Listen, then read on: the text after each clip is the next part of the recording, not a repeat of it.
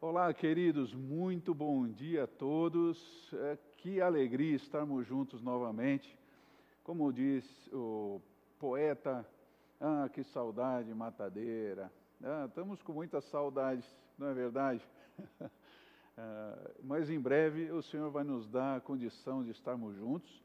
Já estamos caminhando para isso, nos preparando para esse momento em que vamos voltar a celebrar todos juntos.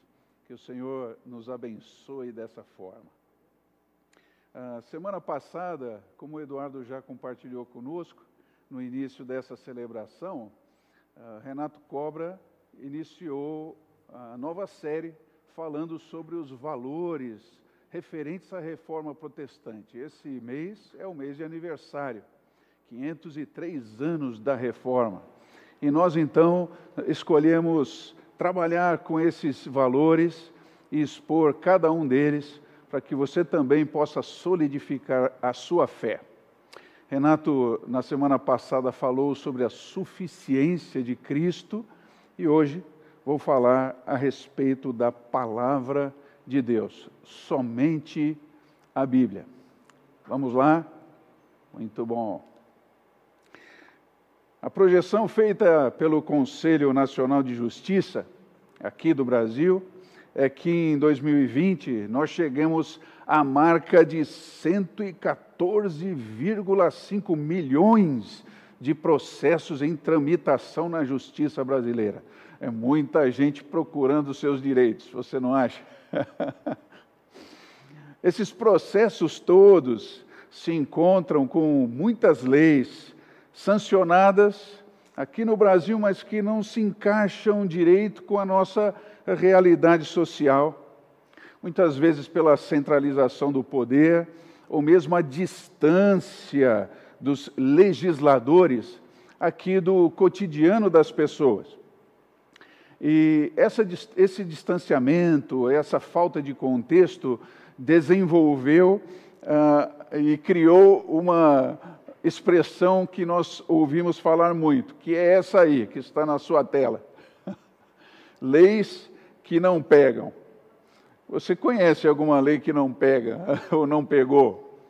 É, entre elas podemos citar aí o cinto de segurança nos ônibus rodoviários, ou então o, a necessidade dos flanelinhas, aqueles que cuidam da, dos carros na rua, procurarem o Ministério do Trabalho, se inscreverem, é uma lei que não pegou. Ou mesmo com os, os ciclistas que estão se multiplicando nesse tempo, a obrigatoriedade deles terem ali um sininho, uma campainha, uh, ali na sua, na sua bicicleta, uh, refletores, espelho retrovisor e assim por diante. Leis que é, nem todo mundo pratica, cumpre, não, pegam. Leis inúteis, inconstitucionais, algumas até irresponsáveis do ponto de vista fiscal, outras sem justificativas técnicas, algumas eh, sendo resultado de negociações partidárias e até troca de favores políticos. Por isso mesmo, Uh, alguns brasileiros têm sentido, vem sentindo-se, ou um, um, grande número de brasileiros vem sentindo-se aptos a definirem quais leis devem observar e quais leis podem ignorar.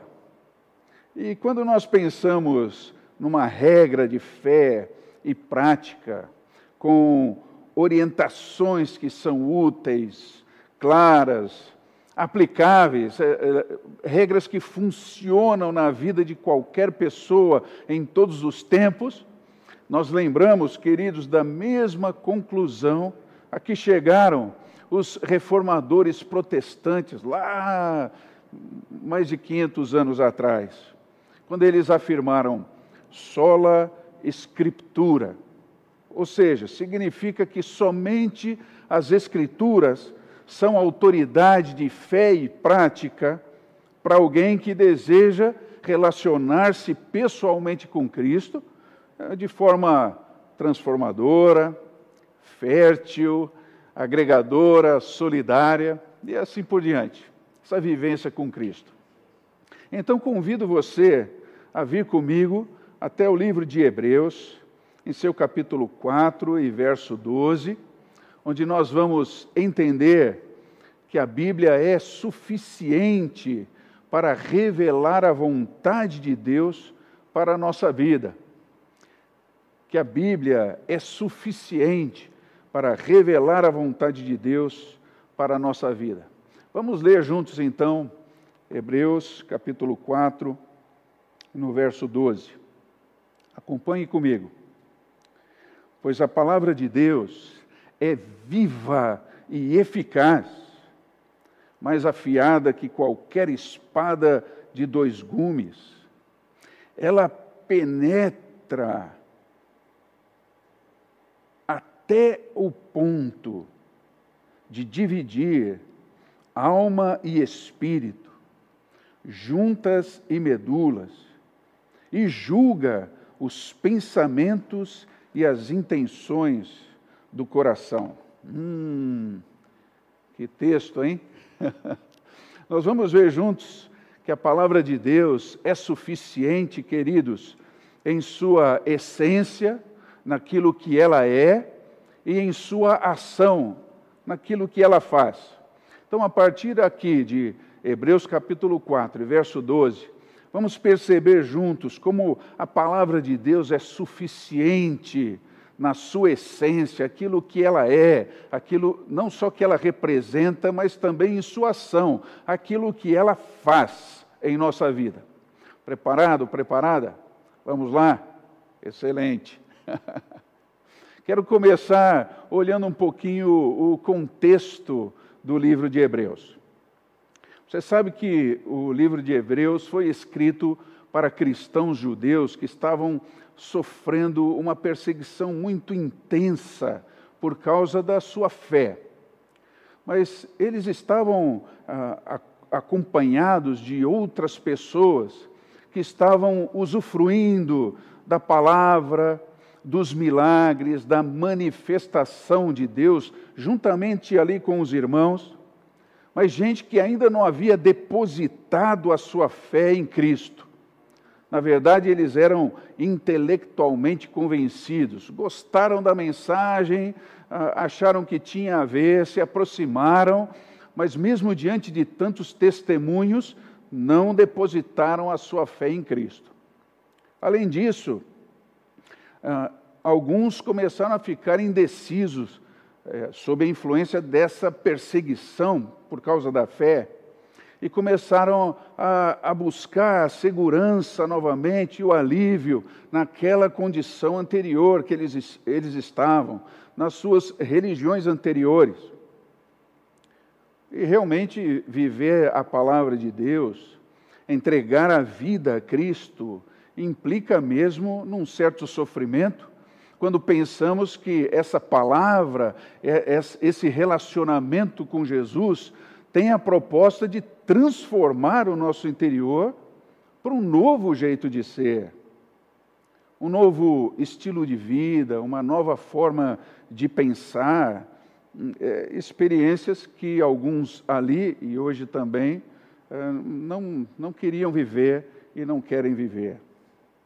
E por isso mesmo, queridos, o, o apelo do livro de Hebreus é bastante prático e objetivo quanto a esta vivência da fé.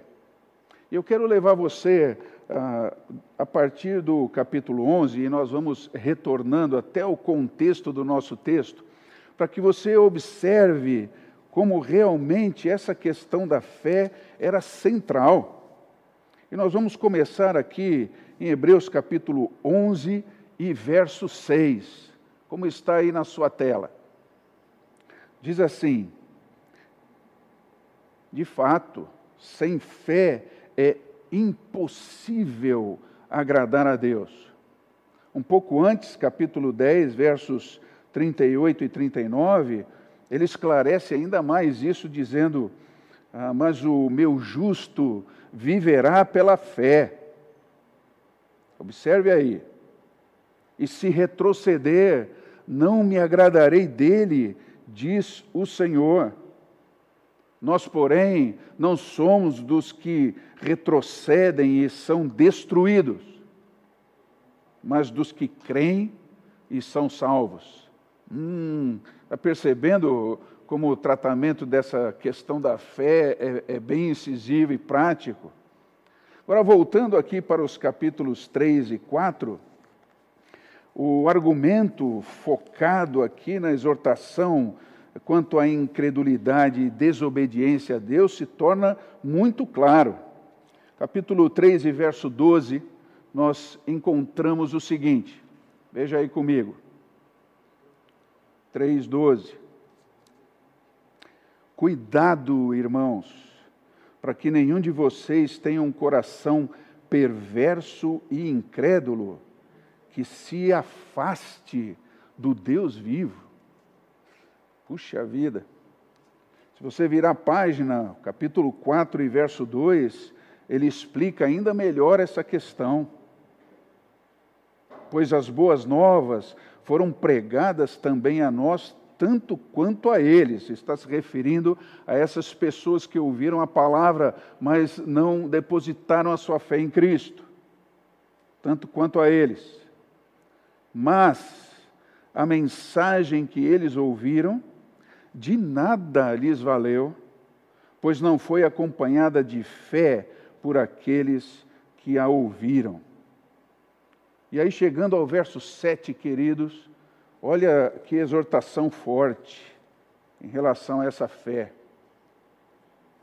Se hoje vocês ouvirem a sua voz, não endureçam o seu coração, não endureçam o coração. E aí, chegando ao capítulo 4, verso 12, a palavra de Deus surge aqui como um instrumento suficiente, também confiável, para que aqueles irmãos se autoavaliassem e também fortalecessem a sua fé em momentos de dificuldade, o que também é verdade para nós hoje. Então, você percebeu como é que o, o livro de Hebreus trata essa questão da fé e como a palavra de Deus é que nos sustenta numa autoavaliação e também no fortalecimento da nossa fé. Chegue comigo aqui para o verso 12 e vamos olhá-lo mais de perto. Você sabe que alguns comentaristas declaram que essa palavra de Deus aqui citada no verso 12 não diz respeito às Escrituras, diz respeito a algumas palavras que Deus ah, havia falado. Mas nós podemos verificar ah, por todo o livro, quando estudamos esta palavra, que o autor de Deus, eh, eh, o autor de Hebreus, usa esse termo, na maioria das vezes, ligando as Escrituras de modo geral. Então, esse texto, sim, fala da palavra de Deus das Escrituras, do conjunto de revelação que Deus compartilhou conosco. E naquele momento estava à disposição daqueles irmãos, perto do ano 70 ah, eh, depois de Cristo. Então, é, essa palavra de Deus citada aqui no verso 12 fala e diz respeito a toda a Escritura. Agora vamos chegar para o verso 12 especificamente. Eu acho a estrutura desse texto muitíssimo interessante. Observe aí. Você sabe que o, o autor escreve em grego e ele vai mostrar a essência e a ação da palavra de Deus em nossa vida por meio de dois jogos de adjetivos. Então, chegue que eu vou explicar para você. Os primeiros que estão aparecendo aí na sua tela, na verdade, são verbos no particípio, que por isso mostram o caráter da palavra na sua essência.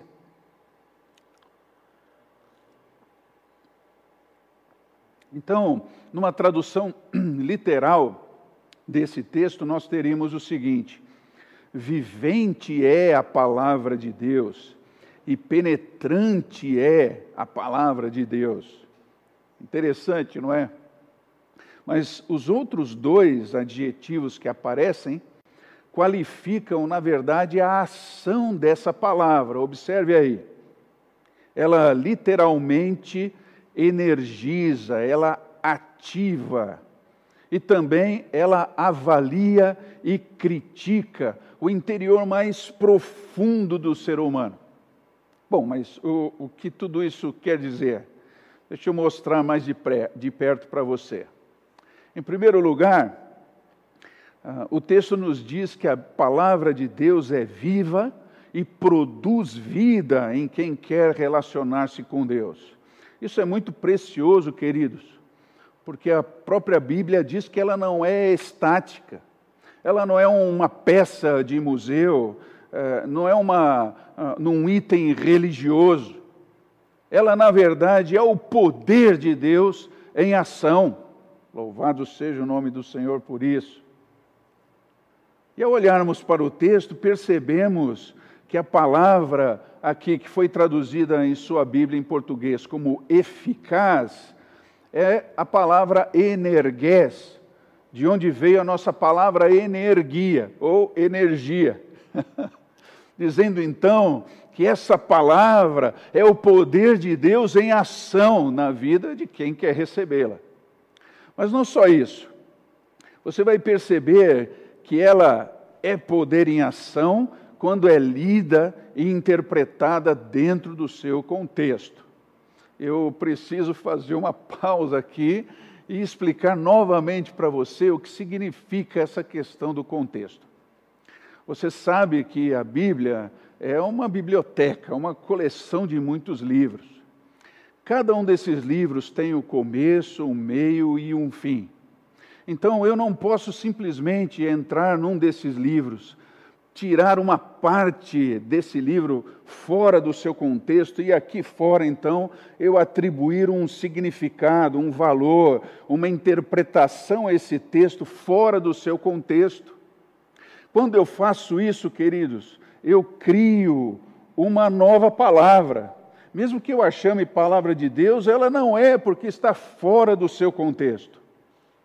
Talvez por isso, e não, talvez não, certamente por isso, muitas pessoas não têm testemunhado o poder ativo dessa palavra em sua vida, porque elas vivem pelas, por suas tradições interpretativas fazendo do livro só realmente um item religioso, um, um livro meramente mágico. Você abre e, e ele fala com você. Não, a, a Bíblia fala mesmo. Desde que ela seja lida e interpretada, queridos, dentro do seu contexto. E quando isso acontece, ela é competente, ela é eficaz para promover essa ação poderosa na vida de quem a recebe e a pratica. Ela de verdade é a fonte do Senhor que nos renova, que dá ânimo e leva cada um dos leitores a uma vivência direta, pessoal e transformadora com o Deus dessa palavra. Louvado seja o seu nome. Agora, na época antes da reforma protestante, nós assistimos isso hoje no vídeo, eh, no começo da nossa celebração, a Bíblia não estava à disposição das pessoas. Essa tradução que foi citada no vídeo demorou muito para chegar à, à mão das pessoas. Muitos volumes foram queimados. Essa Bíblia, então, existia principalmente em latim e grego, e ela ficava reclusa em bibliotecas nos mosteiros. Talvez você já tenha lido esse livro sensacional do Humberto Eco, lá de 1980, que depois virou filme com o sensacional Sean Connery. Se você não assistiu, vale a pena assistir. O Nome da Rosa. Ele justamente ilustra essa situação eh, histórica antes da reforma protestante. Muito interessante.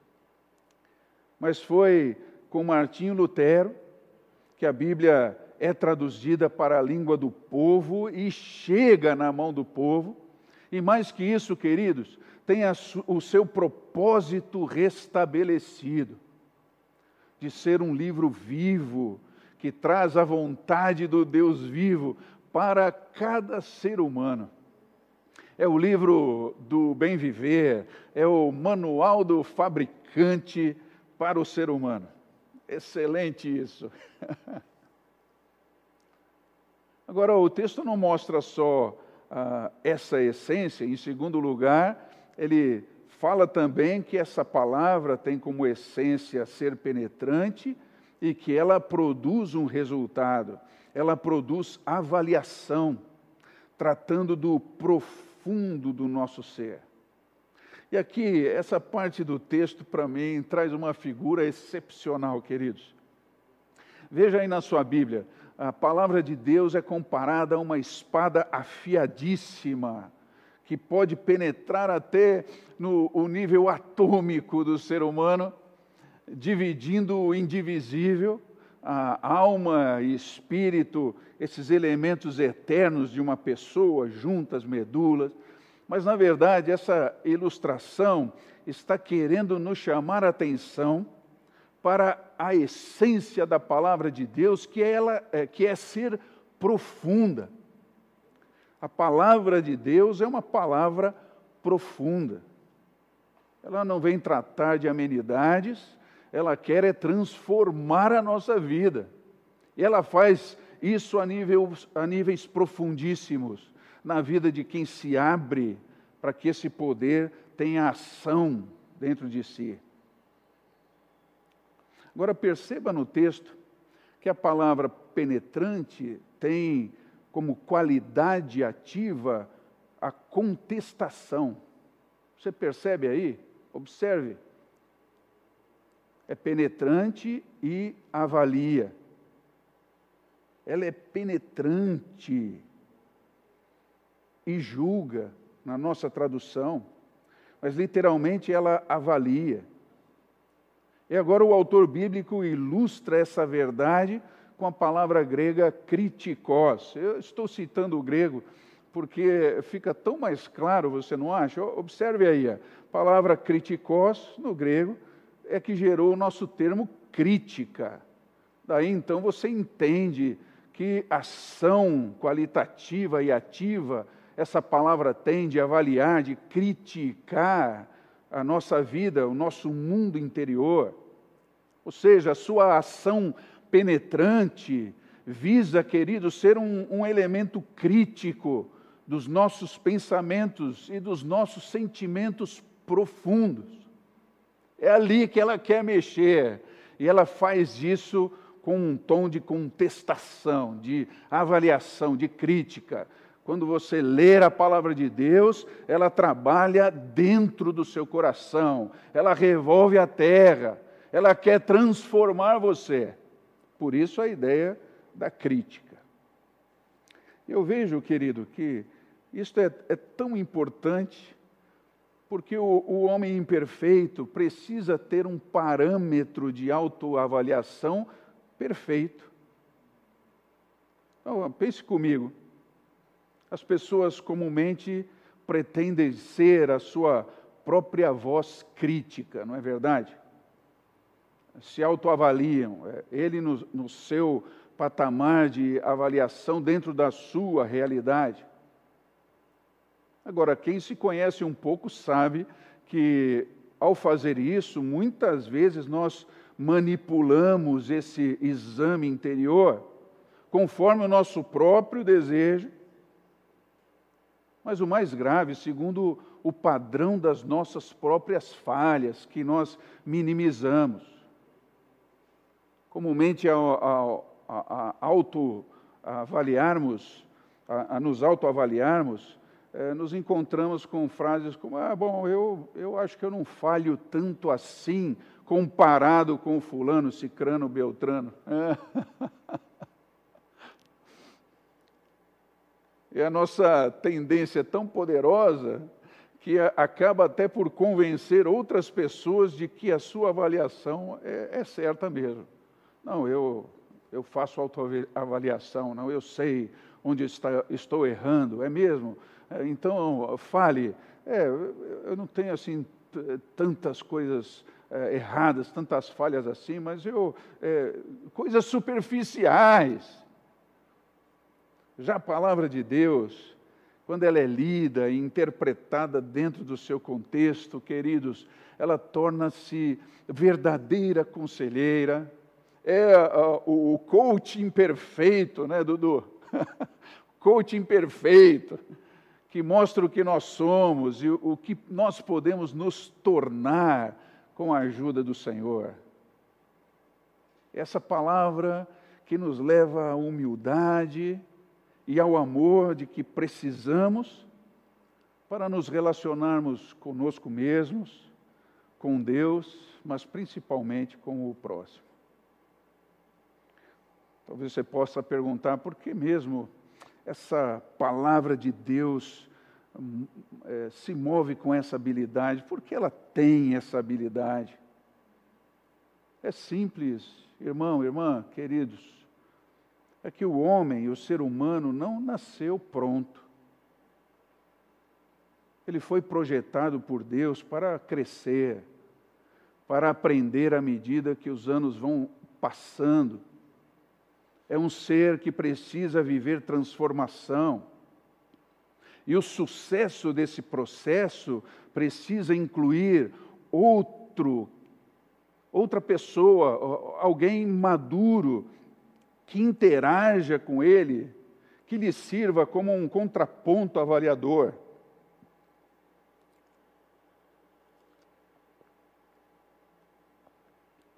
E essa pessoa é Deus por meio da Sua palavra.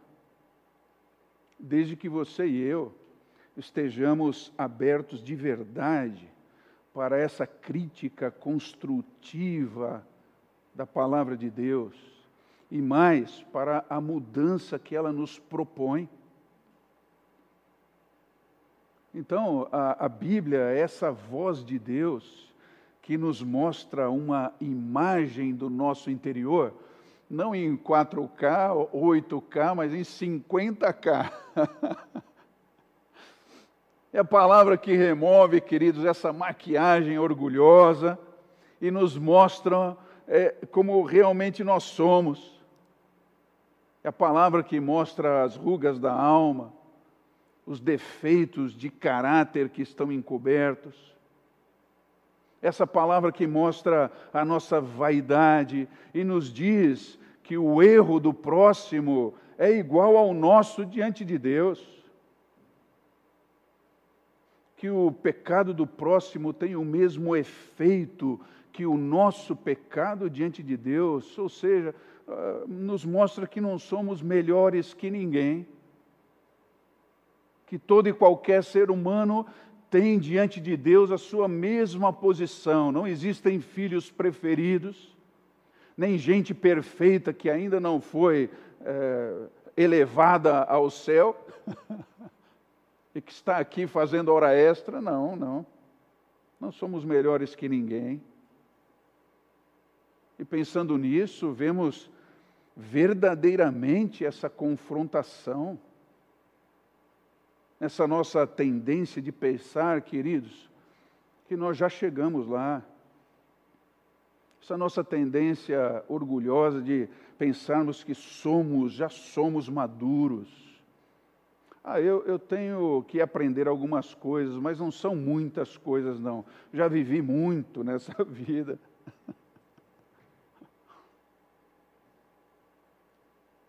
E também pensamos que as mudanças que devemos fazer na nossa estrutura interior, nos sermos humanos, não são tão profundas assim, afinal, já vivemos muitas coisas. Não, precisamos mudar sim. Deus nos fez dessa forma.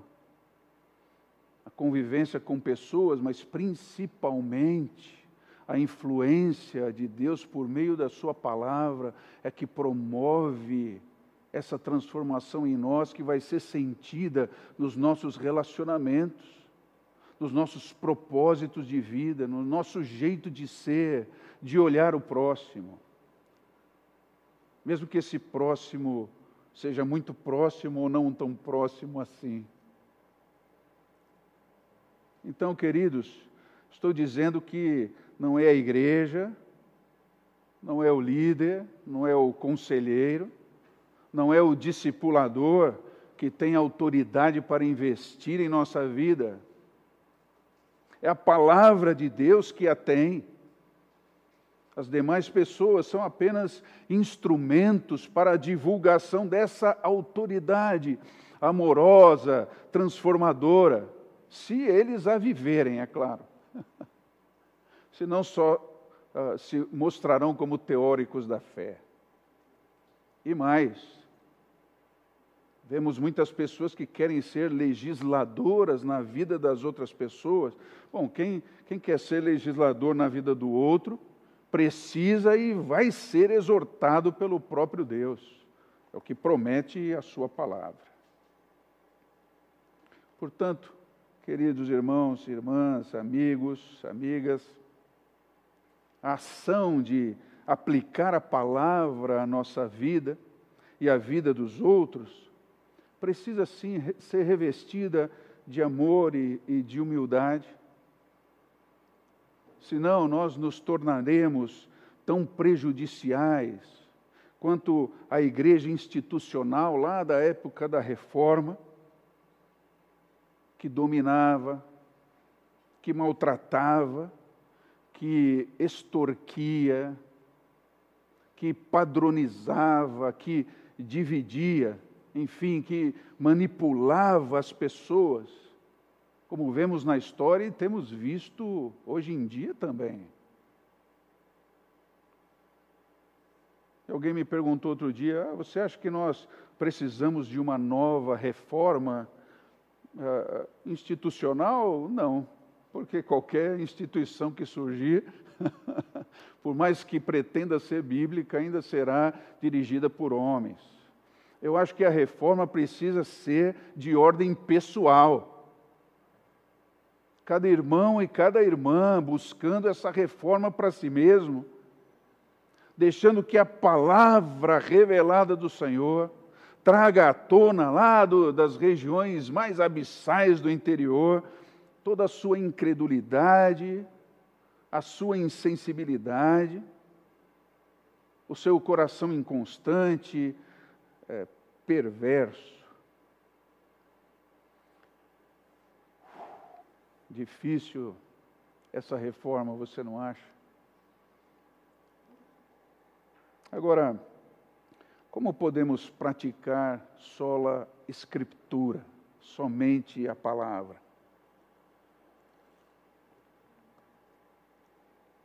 Penso que você deve começar dialogando com a Bíblia, conversando com a Bíblia. Nos seus estudos bíblicos, Tenha em mente o que Deus quer mudar na sua vida primeiro. E, e, comece a buscar maneiras práticas para você trabalhar com essa palavra transformadora dentro de você. É um excelente começo. Ter conhecimento bíblico é muito bom, desde que seja para mudar você e, fazer de você a imagem de Cristo no aqui e agora. Temos vivido tempos em que as pessoas têm buscado muito conhecer teologia sistematizada e estudar pouco a palavra de Deus dentro do seu contexto. É muito comum nas lives hoje em dia ver os, os pregadores, os mestres lá, citando teologia a torto e a direito, livros que, que leram e autores e, é, sim, é, eu acho que a história é, precisa ser lida, entendida, dominada, compreendida, dentro também do seu contexto. Mas nada substitui a palavra de Deus em nossa vida. Nada substitui essa palavra. E assim, de maneira prática, é, uma pessoa que não se lembra, por exemplo, de uma área da vida que foi confrontada durante essa semana, de um sentimento que foi repreendido, de uma estagnação emocional ou espiritual que não foi questionada, certamente ela não estudou a Bíblia dentro do seu contexto como palavra de Deus. Ela pode até ter lido a Bíblia, mas é, nada que a confrontasse, nada que a avaliasse, a, que, a, a criticasse, então não leu a Bíblia como deveria ler. Não estudou a Bíblia como deveria estudar. Porque certamente, toda vez que eu abro esse livro, eu não, eu não sei você, mas comigo acontece sempre, querido. Ela fala daquilo que eu preciso mudar o Espírito Santo traz à minha mente eventos, situações, sentimentos que não estão de acordo com a vontade de Deus, isso me quebranta. Apesar de tantos anos da fé, ainda vejo meu coração produzindo sentimentos, olhares, é, julgamentos que não tem nada a ver com a palavra de Deus, e ela me confronta. Aí cabe a mim me humilhar diante dessa palavra, diante do Deus vivo, desta palavra viva. Senhor, eu quero ser transformado. Eu quero ser mudado. Mexe no meu interior, Senhor. Que essa espada afiada penetre lá no íntimo do meu ser. Critique os meus pensamentos, os meus sentimentos mais íntimos. Remova o meu coração do lugar, para que eu perca essa, esse pretenso controle que eu tenho da minha vida, para que um pouco afastado possa ser avaliado pela palavra de Deus. Portanto, querido, querida, deixe a palavra dentro do seu contexto ser autoridade sobre os seus pensamentos e sentimentos Deixe-a avaliar suas decisões e prioridades. Deixe-a criticar os propósitos que você tem assumido como seus para esta vida. Talvez você possa começar vindo ah, ah, para os cursos bíblicos que a Borda tem oferecido. Temos uma sequência lógica de, de cursos que vão trabalhar justamente nessa base de fé que você precisa ter, de conhecimento da palavra, de prática da palavra. Esses cursos vão uh, discipular você.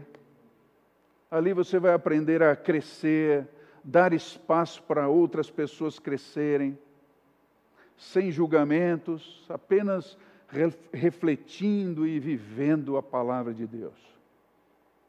Mas para isso, nós precisamos de quebrantamento, precisamos entender o que foi falado hoje, o que a palavra nos diz, e transformarmos isso em uma oração. É assim, Senhor, que eu coloco a mim e aos meus irmãos sobre o seu altar de graça de misericórdia, mas também de desafio de transformação. Diante da Sua palavra vivente, penetrante, que é ativa e que nos avalia, para dizer que queremos ser o que o Senhor deseja que sejamos. Eu quero ser, Senhor.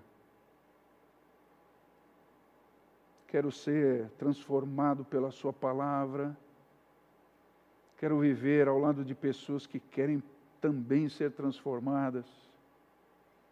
Quero levar essa palavra a tantas pessoas que hoje vivem na escuridão de si mesmas, para que elas também vivam essa transformação maravilhosa.